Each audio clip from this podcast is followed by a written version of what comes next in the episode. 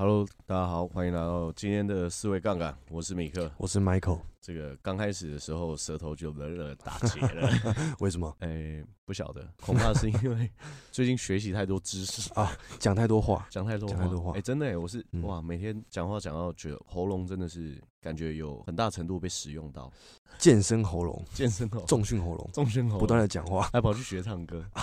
哎，对啊，你学唱歌后来有找到什么样的方式可以 build going 吗？build going，呃。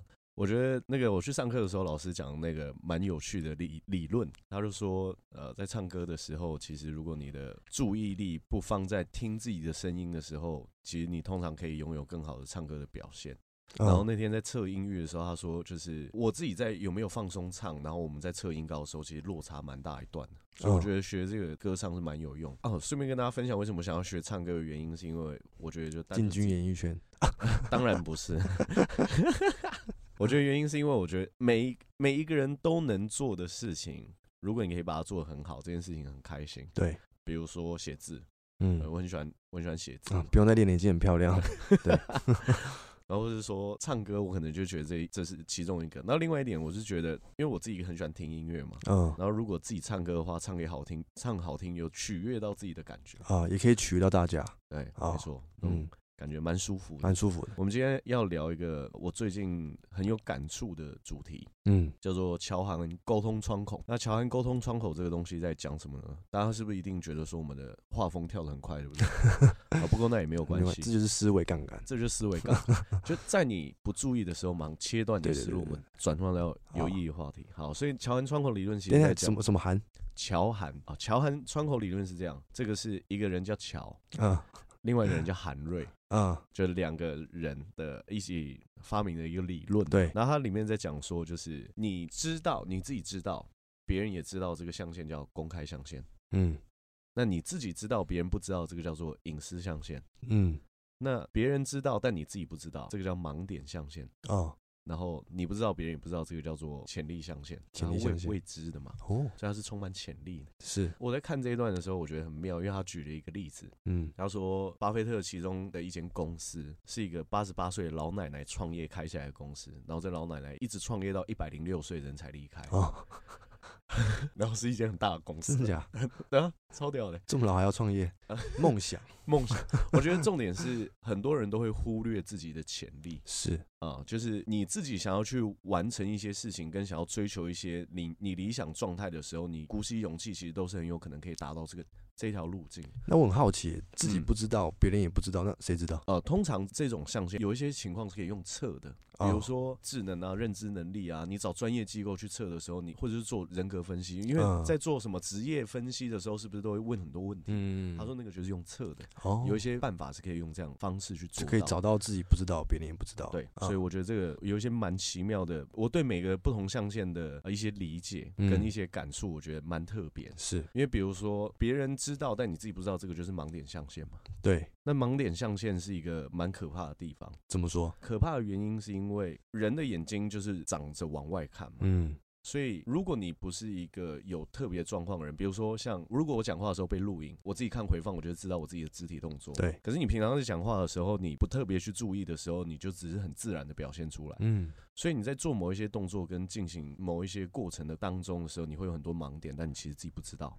啊，对啊，所以知道自己盲点的越少的人，我觉得当然在做一些选择的时候，他是可以更顺畅。嗯，因为盲点少嘛，嗯，盲点少可以看到的地方就比较多。对，我觉得这个是很特别的地方。那这个象限会被找完吗？就这个象限会被找完，把我自己不知道的都找完了，这我不确定。但是还有，但是有有人有提供一些不错的做法。嗯。不错的做法就是举例来说，有一个问卷啊，或者你可以发一个贴文啊，然后问一下大家说，如果你会用三个词汇形容我的话，你会用哪三个词汇去形容？嗯，可是他说这样子的问卷在匿名的状况之下的精准度是更高的，因为比如说有人问我说，你来回答一下，你用三个字形容我的，你会用哪些形容？啊，那你可能是要说啊，我我讲出来这个我自己的想法嘛，有些人就会想要不要得罪别人，就讲优点这样。所以他说匿名的去做这样子的收集状态跟结果会更精准，是。就可以大放厥词嘛，因为你不知道我是谁，是不是这样？的这种氛围嘛？就是或者是说有些地方是我跟你讲的时候，你可能就会不开心。嗯，但是用匿名的方式，你嗯可能可以得到一些不不一样的刺激嘛嗯。所以我觉得这个是蛮特别的地方。是，而且他说盲点区变小，其实也意味着你公开自我变大，嗯，因为这个就变成别人也知道，你自己也知道。公开自我变大，就是别人也知道，我也知道有什么好处。别人也知道，我自己也知道的好处是在于说，他对你有足够的理解。因为你的公开象限越大，其实你是越容易赢得别人的尊敬跟信任的，哦或，者是喜欢。是，为什么这么说呢？因为当你跟越多人去聊天的时候，你会发现有一些人他现在这个状态很让人讨厌的原因，是因为他可能过去因为什么样子的创伤，他嗯，没有办法好好调试这个心情，所以他变得有点攻击性。对，啊，因为我们很多很多时候了解很多人都是这样的状态嘛。嗯，就很多人他会呈现的很骄傲的原因，是因为过去可能有一件事情让他很自卑，自卑，嗯，所以他会想要这样子膨胀来展现自己。嗯，如果你可以理解这个历程的话，你也会比较体谅他现在所呈现的状态。哦，所以无论是好的还是坏的，你的公开自我变大的时候，你比较容易得到别人的理解。嗯，你被理解，就有可能更容易被喜欢哦，啊。所以他说，为什么明星跟艺人喜欢他们的人很多？然后有一个问题嘛，就问大家说，如果你现在想一个人，你告诉我你很尊敬他，那这个人会是谁？嗯，我们说出来这个人，无论是自己的亲人，比如说爸爸妈妈，嗯或者是说明星啊，嗯，或者是说谁，你一定是对这个人有足够了解，你才会说我很尊敬他。是对，哦，所以把公开象限打开是一个很关键的过程，过程，或者说目的。但公开象限太开，会不会有什么不好的点在里面？不好的点在里面，啊我不晓得哎、欸，目前还没有往这一块去思考。应该是没有，如果说有的话，就是知道你的人越多，那势必就是有人喜欢你，有人不喜欢你嘛。哦，但是你说这个会不会是不好的地方？我不认为，因为在人生的过程当中，你需要透过一些事件跟情境去了解，说你本来就不需要讨好每个人，是。因为这本质上做不到。是，你开始了解这件事情的时候，你会觉得不喜欢你的人存在那也无妨，嗯。只要他不影响我就好，因为我也不打算讨好他。是，啊。可以可以，所以我觉得这个是一个很重要的目的，嗯因为每一个人当然都是希望赢得别人的尊敬嘛。嗯，可是很多人其实都会忽略去跟你身边比较亲近的人去表达你自己的情感，嗯，或者是说去说明你现在的想法。是，因为很多人他们会是会拒绝沟通的嘛，对，或是很多人会误以为你应该知道这件事情，嗯，你应该理解我，你应该要知道，但为什么您不知道？对然后就会有情绪或是说你应该猜到的。啊，但没有应该吧？你可以直接讲，对不对，对？没有应该，而且这个不是一个合理的要求啊，啊，这不是一个合理这算情了，算吗？你也可以这么说，很多人会引起纷争的原因，是因为他们在沟通之前忘记，他们要达到一个共识，是我们是为了要把这个问题解决的，对我们不是为了要对你生气，所以我们才沟通的，啊，因为那叫挑衅嘛。沟通的原因不是因为想要争吵，对除非就是要争吵，对，除非就是要争吵，啊 除非来就是呃妈的，就是要战，对不对？是，但其他状况不太可能嘛。我们两个人想要去协调一件事情，也就是希望达成共识跟互相理解嘛。对那你这个前提在沟通之前没有被建立清楚的时候，就很容易引起纷争。嗯，我觉得如果要进行比较激烈的沟通之前，都可以先确认双方彼此是不是都是今天是为了要让这件事情进行的顺利，不是为了要丢情绪在对方身上。因为我们都知道这件事情没有意义，嗯而两个人都很烦。是，那我们就不如就着理性跟我们所看到的视角，好好去说明我们今天到底透过什么样子的方式，能够达到更好的状态，是是两个人都可以接受的。哦，这很重要这个很重要，啊！我觉得这个是当然需要有一些好的心态，这个也是一个技巧，因为你要知道为什么要这么做，嗯你才可以做得很理所当然。嗯，你就知道我就是要这样子，我就是要跟你先有一个共识，所以是怎么样尽情的展现自我嘛？尽情的展现自我。我觉得可以内外一致的去表现自己，是我自己会认为很想要去追求要达成的状态，啊，内外要一致，内外要一致。嗯然后每一个时刻都是很开心的在扮演跟呈现自己最真实的那个样貌是，啊。如果能够做到这件事情，嗯那一定是一件很开心的事。是。嗯，那有些人会用演的欸，有些人会用我故意要让我的公开相信演成什么样子，有个呃剧本，包装啊，啊，对对对，包装，对，这样会有效益吗？我觉得要看。我们先单纯讨论包装这件事情。对，如果你是真实的，你把它包装成真实的样子。举例来说，嗯。日本便利商店是不是有很多食物的 logo？它呈现的大小 就跟实体是就跟一模一样，可是它包装啊一样很好看。那这可是不可以包装？可以，可以。哇，这样真好。但如果你里面妈的就是那种干掉的牛肉块，啊！然后你在画那张图的时候是鲜虾鱼板，有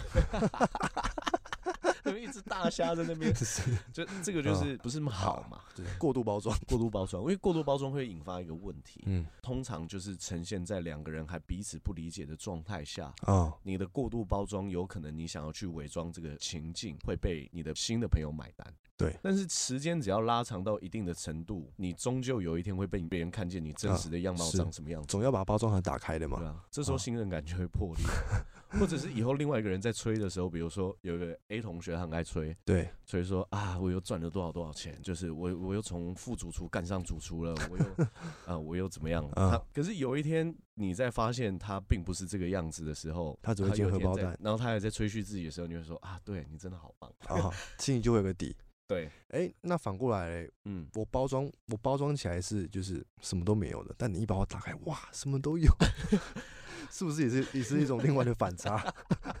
就跟那个很多富豪都喜欢穿拖鞋啊，对对对对，就装穷的概念，对，装穷啊。民宿退房的时候，就想说那茶包到底可不可以拿？故意贪小便宜，明明就不缺。对对对对对，在那边装，呃，这样会不会比真实的自己还要更有效益？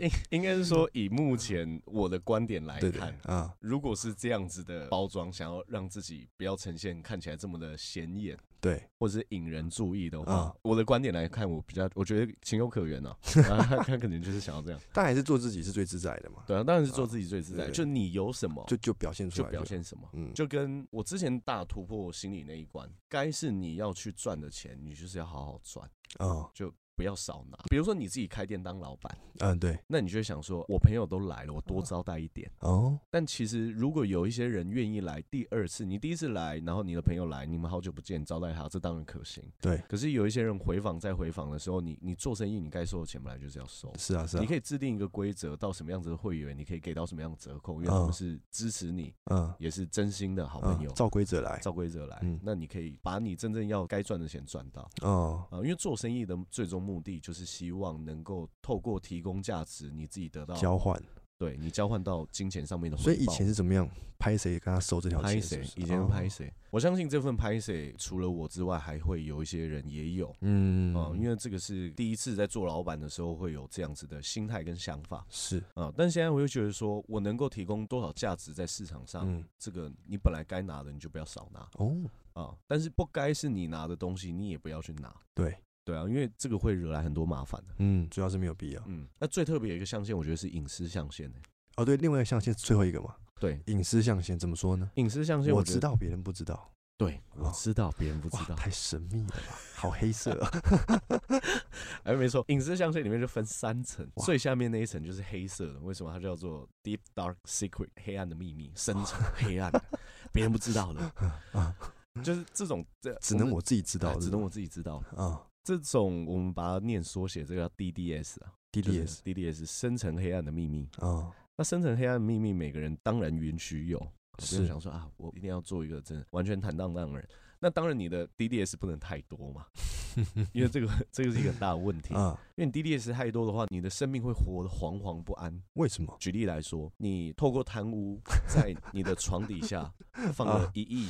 新台币的黑钱，是你每天在睡觉的时候，你都觉得坐立难安呢啊，因为你拿你不该拿的，而且还拿一亿，对，还拿拿太多，拿太多啊。我觉得这个太多与太少是衡量于这个人的那个心，是，对啊，因为有些人觉得一不够啊，他觉得这很正常，压个数呀，啊，永远不会觉得满足，永远不会觉得满足。每个人都一定有黑暗面。DDS 就是我自己知道，别人不知道。对，但是不宜太多，不宜太多，不然你的终日惶惶不安，内心会不安定，内心会不安定。嗯，不要去随意窥探别人的 DDS，我觉得这个是这个也蛮重要的，因为你自己一定也不希望别人对你这么做，是，所以这个很重要。那第二层往上面叫做不好意思说。拍谁供了？拍谁供？不是那种真的很严重的事情，只是你比较不好意思讲。就举例来说，我那时候不是讲说我在幼稚园的时候不小心尿在地板上，就是汤 哦，不是不是，以为是汤。老师靠近一闻，哇，发现不对，这种就是拍谁供？之前当然一定会拍谁供啊，可是你你发现，当你再去跟别人分享一些这种自己很好笑的事情，然后延伸出来的记忆点的跟别人分享的时候，别、嗯、人反而会觉得说你是很真诚在对待别人。对，把这份不好意思拿掉的时候，很多人在看到你真实样貌的时候，说不定他会多了一份喜欢，或者是说对你的感觉又多了一份真实感啊，这个还蛮重要。然后不好意思说，其实在蛮多层面的。嗯，举例来说。像我自己认识的有一些朋友，他们的家庭里面对于表达爱的这件事情，嗯，是很不好意思的。对，但是就像我们刚刚说的，不要去叫别人猜你在想什么，对，哪怕是家人，哪怕是家人，嗯，你在跟别人沟通的时候，不要觉得说我的前提建立在我的脑袋里面，所以他不需要知道这个前提，什么意思呢？嗯，就是很多妈妈在骂骂小孩的时候，嗯，骂小孩的时候就会。骂嘛，说什么啊？你真的很差劲啊，垃圾场捡来的啊，然后什么怎么样读书都读不赢别人啊，鼻子长得又丑，又矮又瘦，对啊，各种批判，对啊，他整天不读书出去玩，啊，对不对？打球有前途吗？嗯，对，就是就是这一种。乱七八糟的，这样子的碎念是建立在妈妈说我很爱你，所以我在跟你说这些。啊，无论怎么样唠叨，我也其我也不会拿你去跟别人家孩子换，是我就是爱你啊，就我所以我才对你这么做。对，但你没有跟小孩说，我是因为爱你，所以我才这样念你的时候，其实小孩会想说：靠，我妈是不是真的很讨厌我？就会产生这种误会，就会产生这样的误会。嗯、但是讲了就不会有误会吗？讲了，至少孩子有机会可以跟妈妈说，就是妈妈，如果你是因为爱我的话，我可以跟你说，我觉得怎么样子，我们可以可不可以一起来讨论怎么样的方式才是真正对我好的？嗯，你没有讲爱你的话，你只是觉得说，你为什么要一直责怪我？啊啊。他觉得我在你眼中这么……那如果妈妈每次都先说我爱你，然后开始疯狂的 批判，我是因为爱你，所以我才情了。对，小孩会就说情了，你情了我啊，你是故意先讲你爱我，然后再疯狂的修理我。我觉得这要怎么平衡？哇哦，因为你刚刚在讲那个情境的时候，脑海里面马上跳出来就是情了的画面。对啊，哎，这个也不小心会变情了。哎，对。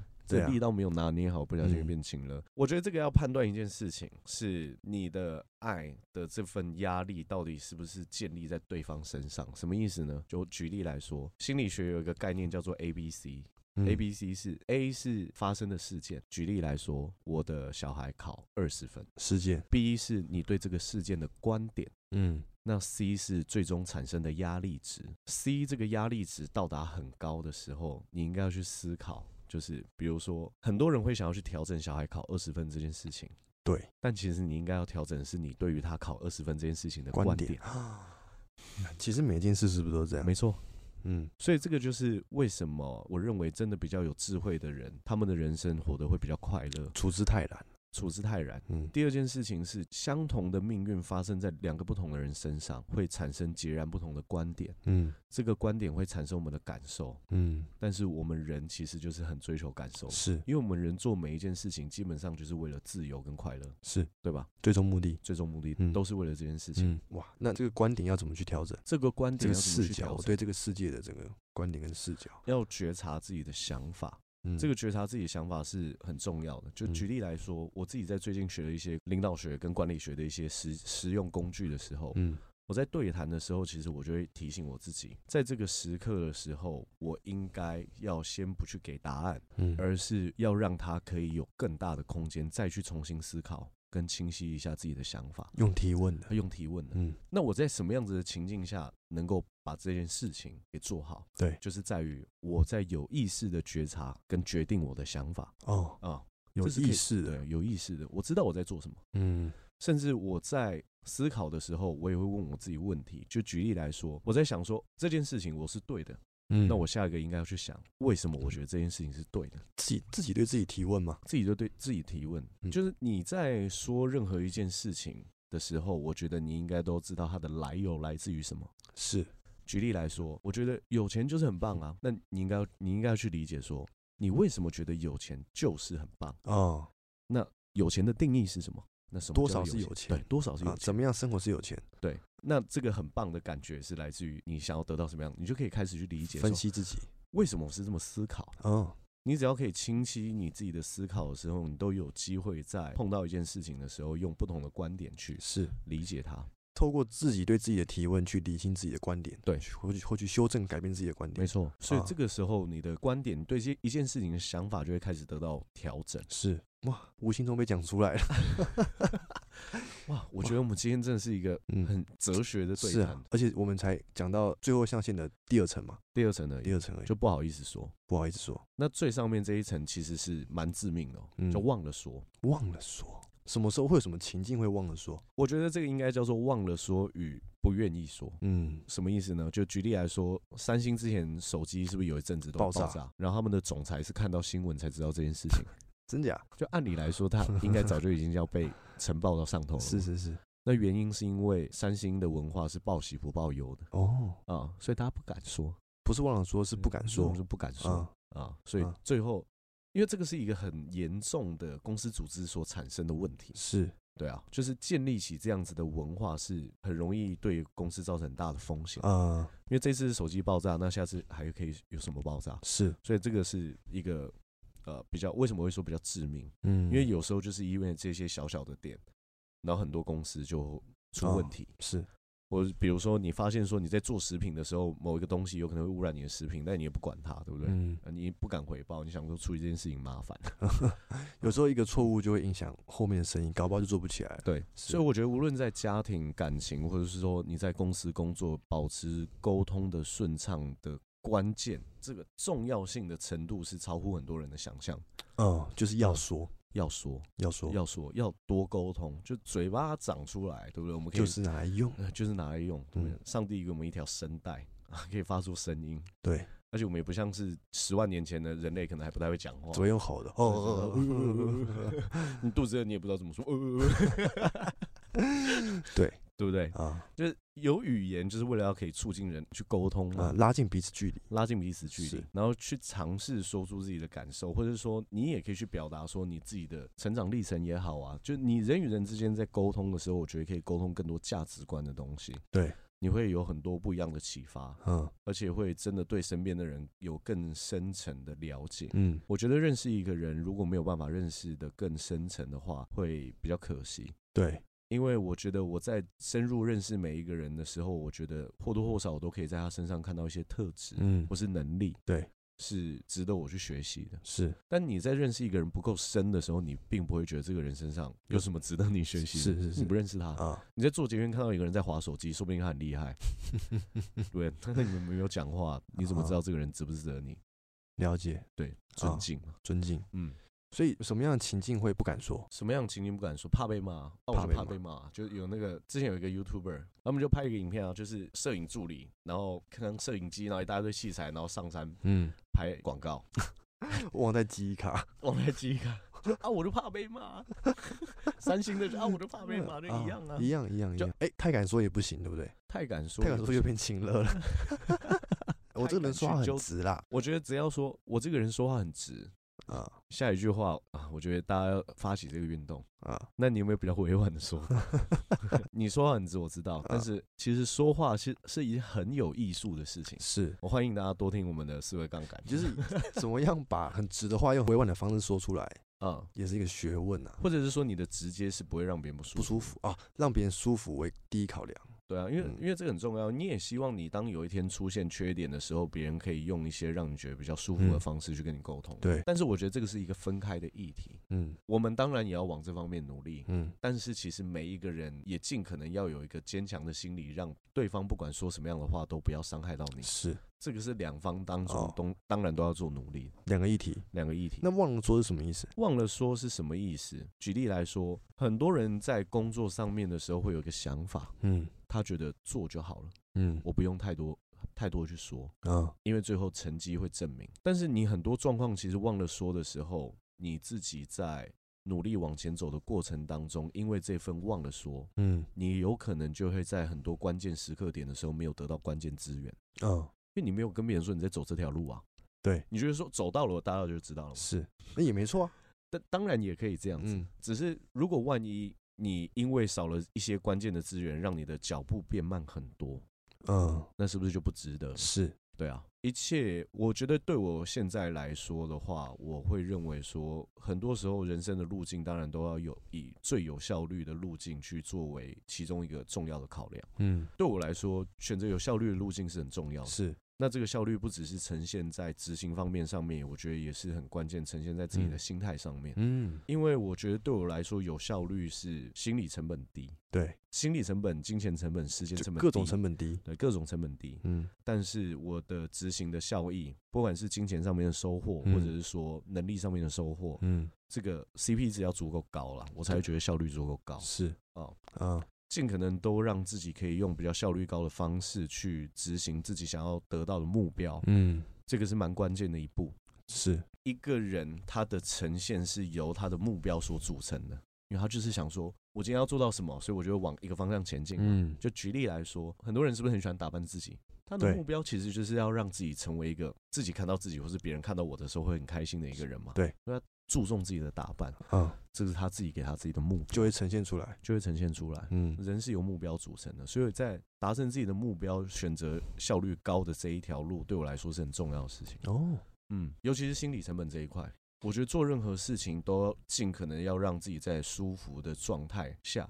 或是心理成本低的状态下去达成，嗯，所以我自己已经很久不跟自己谈坚持这个概念了，因为没有坚持这个概念，就没有坚持这件事情。所以心理成本高会有坚持的概念，呃，应该是说有坚持的概念容易让心理成本高。那心理成本高会有什么就不好的地方？心理成本高，执行力就会低。为什么？我觉得执行力等于你的心理动机减掉执行成本。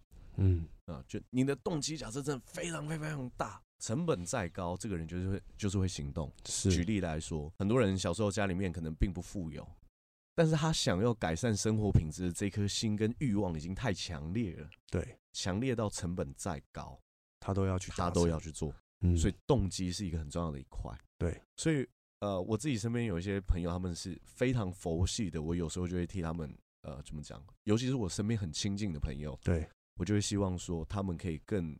更可以拿出这个目标感，嗯，不然的话会 很可惜，很可惜啊。佛系是什么意思？佛系就是怎么样都可以，就怎么样我都没差，怎么样我都没差，怎么样我都没差。我觉得怎么样都没差，当然也不是不行，就是心里面舒服就好了。如果你觉得说结果你都可以接受，是。但是我觉得很可惜的地方是，很多人觉得说，刚开始你面临挑战的时候，你会认为现在放弃得到这样子的状况，我也可以接受。嗯，但是当你有一天回头看的时候，你会发现说，那个时候如果你有坚持下来，好像你现在已经走到一个更理想的地方去。是你有时候会往回头看的时候，你当然就会感到很可惜啊。对啊，哦。哦，所以我们刚刚讲到就是行执行力这一块，执行力，执行力还有另外一点是执行成本低到一定的程度的时候，你执行力就会高嘛。嗯，怎么说呢？健身房如果离家里面走路三十秒，跟健身房离家里面走路十五分钟，哪一个会比较常去运动？三十秒，因为执行成本低。嗯嗯嗯，很有道理。所以要让自己去思考一条路径的时候，对我来说，这就叫控管心理成本了。嗯，为什么我不会去想坚持这件事情？嗯。因为我去找到一个方式，让我喜欢我现在正在做这件事情。对啊，那要怎么去提高自己对这件事情的喜欢？例如说，我知道说要赚很多钱才可以才可以改善我的生活。嗯，我也有很强大的动机，但是就没有那个执行力，就没有那个执行力。因为有很多人这种人啊，例如有些人就是他想要减肥，对啊，有很强大减肥的动机，对，就就是过程当中去递减了他这种减肥的这种执行力啊，或者健身也是啊。对不对？如果我们单纯以赚钱、减减肥或者健身这件事情，呃，我们就这几件事情去讨论的话，我觉得一个人他。说他很想要一件事情，但是他执行力呈现不出来。绝大部分的状况都是因为不想负责任的原因。不想负责任，不想负责任。嗯，为什么？当你知道说你想要得到的目标，你需要为此付出代价。你再看到那个代价，你会不想付出的话，其实就是不想负责嘛。哦，对啊，我我想要吃面啊，但是前提是你要帮我装好，那这样我就吃，装我就不吃啊，不想负这个责嘛。哦，对啊。或者有一个状况是，他不想要去看到自己有失败的那一面，不想出糗，不想出糗，不想看到自己明明在脑海里面告诉过自己一百次我做得到，但是我实际去做的时候，我有可能会做不到。嗯。哦，担心这件事，这就变成 DDS，DDS，我不晓得，完全不想让人家知道这件事，完全不想让别人知道这件事。这个怎么讲呢？去做就去做啊！我一直认为说，把勇于尝试跟面对失败这件事情，应该要把它想的很酷的事，很酷。很酷啊，这件事情超酷的。嗯，为什么会这样讲？当你看到一个人愿意去正视自己的缺点，对，或是他在犯错的时候勇于去面对，然后承担责任，然后改变，嗯，这段过程是非常值得人敬佩的。嗯，当很多人觉得承认错误会很丢面子的时候，你应该去思考，到底是不承认比较丢脸，还是承认比较丢脸？不承认比较丢脸。这是很显而易见的，看电视就知道。对啊，看电视就知道，八点档都会演嘛，没更小。承认错误反而比较值得欣赏，也值得敬佩，也比较值得敬佩。嗯，所以当你发现说啊，我好担心做一件事情会很丢面子的时候，你应该要去想。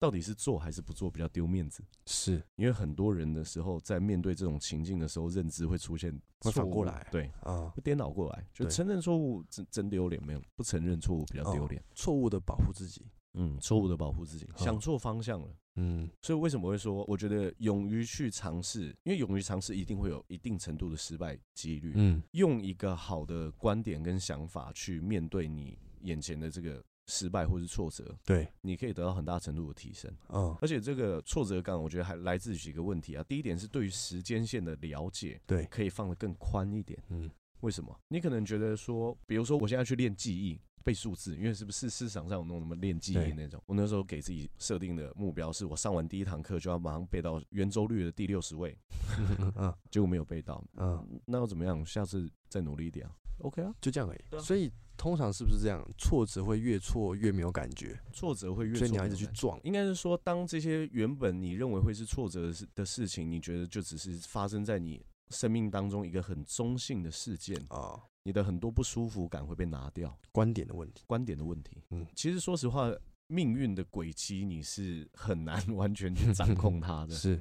因为有一些意外事件总是会发生，嗯，但是你学会拥有一个新的观点去看待你自己人生的时候，一定会看到更多开阔或者是有趣的地方，甚至疗愈，甚至疗愈。嗯，对啊，哦，这很重要，这很重要。所以这四个象限最终是想告诉我们什么目的？这我不晓得，或者怎么运用。但是我知道说，了解完这些之后，你会对于你未来要怎么样跟别人沟通，跟你想要表达什么，你会比较有想法，哦，会有辅助的效果。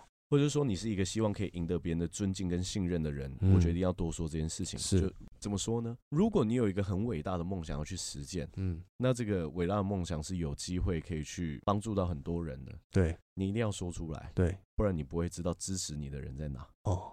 对吧、啊？这就是把自己公开象限变大。嗯啊，如果你说你想要去营造一个更平等的社会，不要有任何的歧视，那你的愿景是要做到这件事情，你要讲出来，对，因为你才知道志同道合的人在哪。是，所以公开象限大，我觉得以我自己的经验总结来说，我觉得对我来说有一个很大的好处。对，我身边很容易，或者说绝大部分我我认为我吸引到的都是我喜欢的人。是，不喜欢的人，他自然而然不会出现在我生命啊。嗯。因为我公开象限足够大的人，不喜欢我的人，他们也不会想要自讨没趣，然后跑跑来跟我互动嘛，何必呢？嗯，对对不对？是啊是啊，所以公开自我大是有很多好处哦。